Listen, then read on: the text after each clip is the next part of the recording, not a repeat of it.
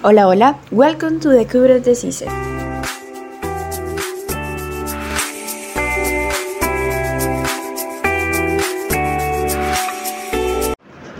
Super bienvenidos a este podcast educativo llamado Enfermedades Curiosas. Mi nombre es Elizabeth Ricardo Arrieta, soy de Córdoba, Colombia y estoy estudiando en el Colegio Antonio Nariño. En este primer capítulo estaremos hablando de las amebas come cerebro. Para dar inicio a este episodio quiero darle la bienvenida a un excelente bacteriólogo del país de Canadá, graduado de la Universidad de Columbia Británica y que lleva ejerciendo su profesión 25 años y ha tenido gran reconocimiento en su campo por diversas investigaciones. Su nombre es Daniel Moreno Torres, bienvenido. Muchas gracias Elizabeth por tu invitación. Es un gran placer poder ayudar en este podcast. Es con mucho gusto. Y bueno, sin más preámbulo, quiero empezar a introducirnos en este tema con una pregunta simple para que así podamos entender de qué estamos hablando. ¿Qué es la Naegleria más conocida como ameba come cerebros? Bueno, la Naegleria es una ameba, un microbio vivo unicelular, que con frecuencia se encuentra en agua dulce templada, por ejemplo, en lagos, ríos y aguas termales, así como en la tierra. Solo una especie, tipo de Naegleria infecta a las personas, la cual es la Naegleria faucileri. La infección por Naegleria es una infección cerebral, poco frecuente y generalmente mortal. La exposición a dicha ameba por lo general ocurre al nadar o practicar deportes acuáticos. Ah, ok, de verdad me parece muy curioso, muy poco pues había escuchado de esta ameba y además tiene un nombre muy original porque bueno, sabemos es un nombre muy alusivo a lo que hace esta ameba. Y bueno, señor Daniel, ¿existe solamente un tipo de ameba come cerebro o hay diferentes tipos? Bueno, señorita Elizabeth, sí hay dos tipos de Naegleria y son la Naegleria fowleri y la Naegleria gruberi. Pero en este caso hablamos de la Naegleria fowleri, la cual ataca al cerebro. ¿Por qué? Porque la otra, digamos, no es eh, una enfermedad o no ataca al ser humano. Ah, ok, entiendo, señor Daniel. Pues la verdad no tenía idea de, pues, de estos dos tipos de Naegleria, pero bueno, ahora que ya los oyentes y yo, claro, sabemos eh, de qué estamos hablando, podemos saber cómo infecta esta amiba como el cerebro a las personas una vez ingresa en el cuerpo. Pues esta ameba, que también es un protozoo, se transmite a las personas que se bañan en aguas contaminadas. ¿Qué decimos con aguas contaminadas? Decimos lagos, piscinas, embalses, corrientes termales y manantiales. En algunos casos, la ameba puede penetrar a través de la lámina cribosa del etmoides y alcanzar el cerebro y las meninges y causar graves cuadros de necrosis e inflamación. Unas observaciones experimentales inducen a pensar que la infección por Naegleria se contrae por penetración de los microorganismos a través de la nariz o a través del neuroepitelio olfatórico. La Naegleria se ha mostrado resistente al agua poco clorada, de ahí el riesgo de infección en las piscinas, que para quienes no tengan conocimiento del etmoide es un hueso del cráneo, corto y compacto central impar y simétrico, con forma de T, constituido por cuatro partes, por una lámina vertical y media, una lámina horizontal perpendicular a la primera y dos masas laterales suspendidas en los extremos laterales de la lámina horizontal. También es un hueso de superficie muy anfractuosas y con numerosas cavidades. Está diseñada específicamente especialmente para contener las raíces nerviosas del nervio olfatorio y contribuir con la formación y protección de los espacios aéreos. Y las meninges son membranas de tejido conectivo que cubren todo el sistema nervioso central, añadiéndole una protección blanda que complementa la dura de la estructura ósea. El parásito primero entra por la mucosa nasal, es decir, donde se reproduce abundantemente en forma de trofozoitos, mediante la acción de enzimas y productos citotóxicos. Y bueno, con base con lo que ha mencionado de esta ameba que se encuentra pues en el agua contaminadas, entonces eh, me surge pues una inquietud o incluso varios de los oyentes también podría preguntarse que no se deberían preocupar al nadar en ríos o mar, es decir, no sería muy arriesgado contraer esta ameba al nadar. Bueno, Elizabeth, desde mi punto de vista, pues no deberíamos preocuparnos tanto por esta meba, ya que esta meba no afecta, digamos, a todas las personas. Es una entre un millón de personas la cual afecta. Ahora, retomando el tema, la Naegleria fowleri, popularmente conocida como ameba como el cerebro, como ya la hemos mencionado, prospera en agua fresca, caliente como manantiales y lagos durante el tiempo de verano. Si quieres ser súper cuidadoso, quizás deberías apegarte al agua salada, lo que significa ir al mar pero los Centros para el Control y Prevención de Enfermedades, CDC, observan que es difícil predecir dónde podría ocurrir una infección. Se desconoce la razón por la que ciertas personas se infectan con la Naegleria fowleri, mientras que otros millones que se exponen al agua caliente en lugares recreativos no se infectan, incluyendo aquellas personas que estaban nadando con personas que se infectaron.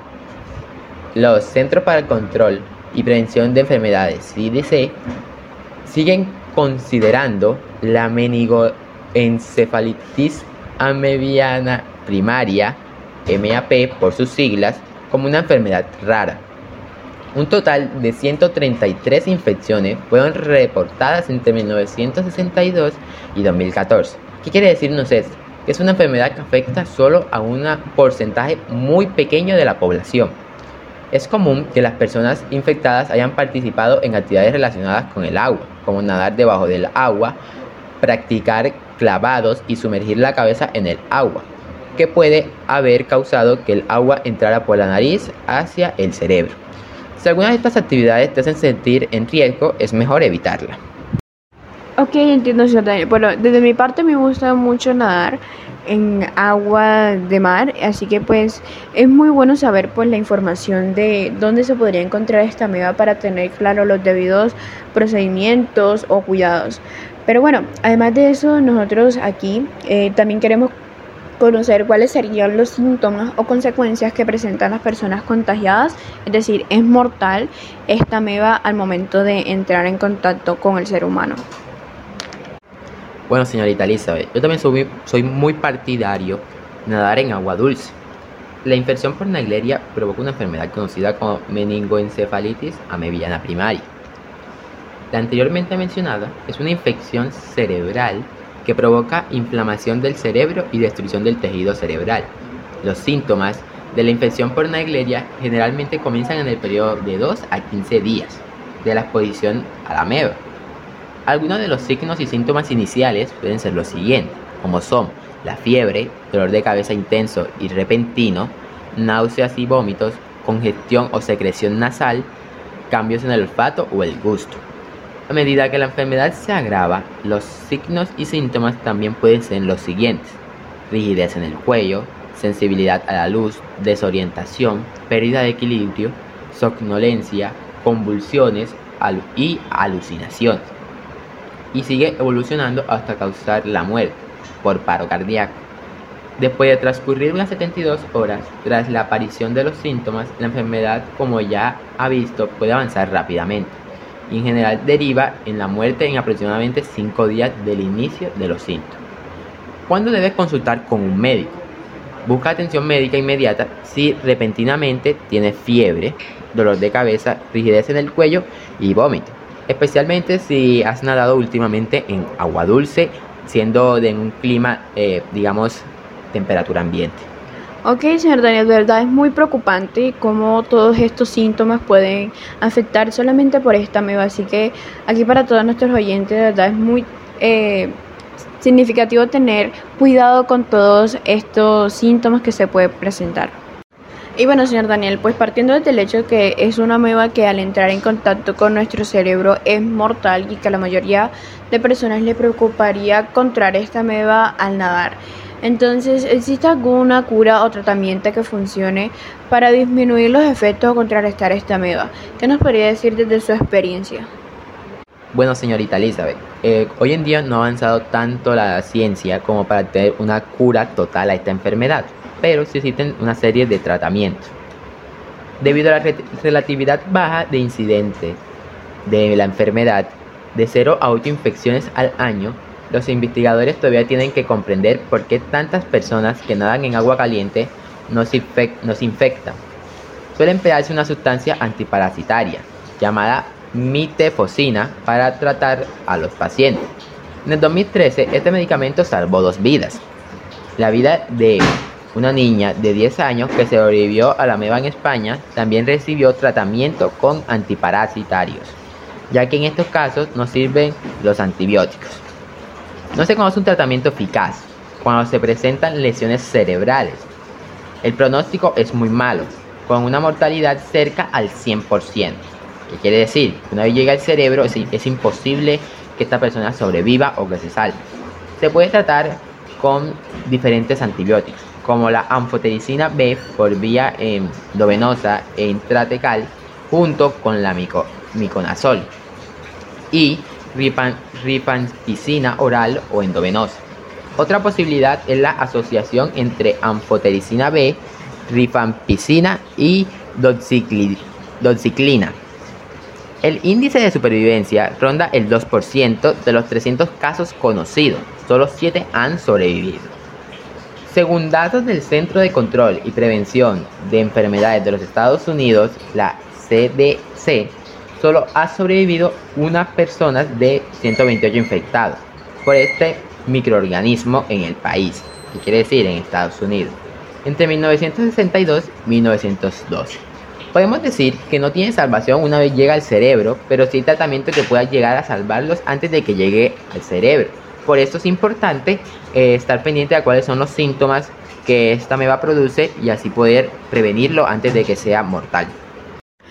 Y bueno, doctor, para poder finalizar con este primer capítulo de enfermedades curiosas, quiero preguntarle, ¿qué recomienda a las personas que nos escuchan el día de hoy para poder evitar este tipo de infecciones o poder nadar con tranquilidad o hacer nuestras actividades em, de natación de una manera tranquila? Bueno, primeramente hablemos de algunos de los factores que aumentan el riesgo de infección por esta enfermedad o eh, esta enfermedad producida por la meba Naegleria.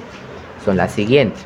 Nadar en agua dulce la mayoría de las personas que se enferman han nadado en agua dulce en dos semanas previas. Evitemos pues, el menor contacto con ella. No vamos a decir que lo vamos a prohibir, pero eh, tomemos las medidas respectivas para nadar en ella. Otro de estos factores es las olas de calor. La meba prolifera en aguas tibias o calientes. Es más probable que las infecciones ocurran en los meses de verano y en los estados del sur, aunque también pueden ocurrir en los estados del norte. ¿Qué quiere decir esto? Que esta meba principalmente se encuentra en sitios donde la temperatura es una temperatura tibia, una temperatura ambiente, es decir, no se encuentra en un lago eh, con una temperatura de menor, de menor grado cero, por ejemplo. Eh, otro factor de esto es la edad.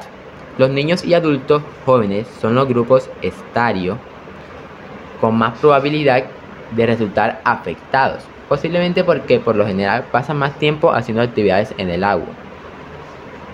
Luego, otro factor es la limpieza o irrigación nasal. En muy raras ocasiones se han producido infecciones en personas que utilizaron agua de grifo contaminada para irrigar los senos paranasales o para limpiar la nariz durante las prácticas religiosas al fin de asegurarse de que el agua sea segura para el enjuague de los senos paranasales o la limpieza religiosa, no uses agua directamente del grifo. En cambio, usa agua hervida o destilada. Los Centros para el Control y la Prevención de Enfermedades, CDC, por sus siglas en inglés, sugieren que las siguientes medidas pueden reducir el riesgo de contraer una infección por Naegleria. No nades ni te zambullas en ríos ni lagos de agua dulce cálida. Mantén tapada la nariz o utiliza pinzas nasales cuando saltes o te zambullas en agua dulces cálidas. Y evita remover el sedimento cuando nades en aguas dulces cálidas y poco profundas. ¿Qué quiere decir esto? No muevas eh, la arena o digamos que se encuentra al, bajo de los ríos, lagos, que esto lo que hace es desprender un sinfín de microorganismos. Y bueno, con esto tenemos eh, en este primer episodio de enfermedades curiosas por parte del doctor Daniel las recomendaciones o también todos sus conocimientos con respecto a la ameba. De verdad, muchas gracias por aceptar esta invitación y poder dar a conocer sus conocimientos e investigaciones con respecto a esta enfermedad. Espero poder hacer otro podcast juntos y, así poder conocer más enfermedades curiosas y que los oyentes también tengan eh, conocimiento de todas esas enfermedades que podemos ser propensas a tener. Gracias por la invitación y espero volver a vernos. Me gustó mucho la idea del podcast porque esto lo que nos permite es que la gente o la población conozca mucho más fácil de la manera de estas enfermedades, que principalmente son mortales y que no muchos conocíamos o conocemos. En este caso, esta enfermedad es mortal. Hay que tener sumamente mucho cuidado. Traten menos posible de nadar en aguas dulces cálidas y si, y si lo es o lo hacen, traten de tener eh, unas prevenciones.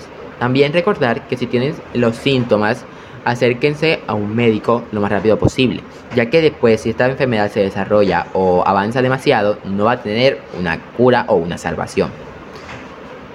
Por último, quiero decir que muchas gracias por de nuevo por esta invitación, me agradó mucho la experiencia y hasta luego. Ok, muchas gracias y para los oyentes de verdad también gracias por apoyar este primer capítulo de el podcast Enfermedades Curiosas. Espero que ha sido de mucho de su agrado y que hayan aprendido o conocido un poco más de la ameba come cerebro. Los espero en un próximo capítulo con una nueva enfermedad. Hasta luego.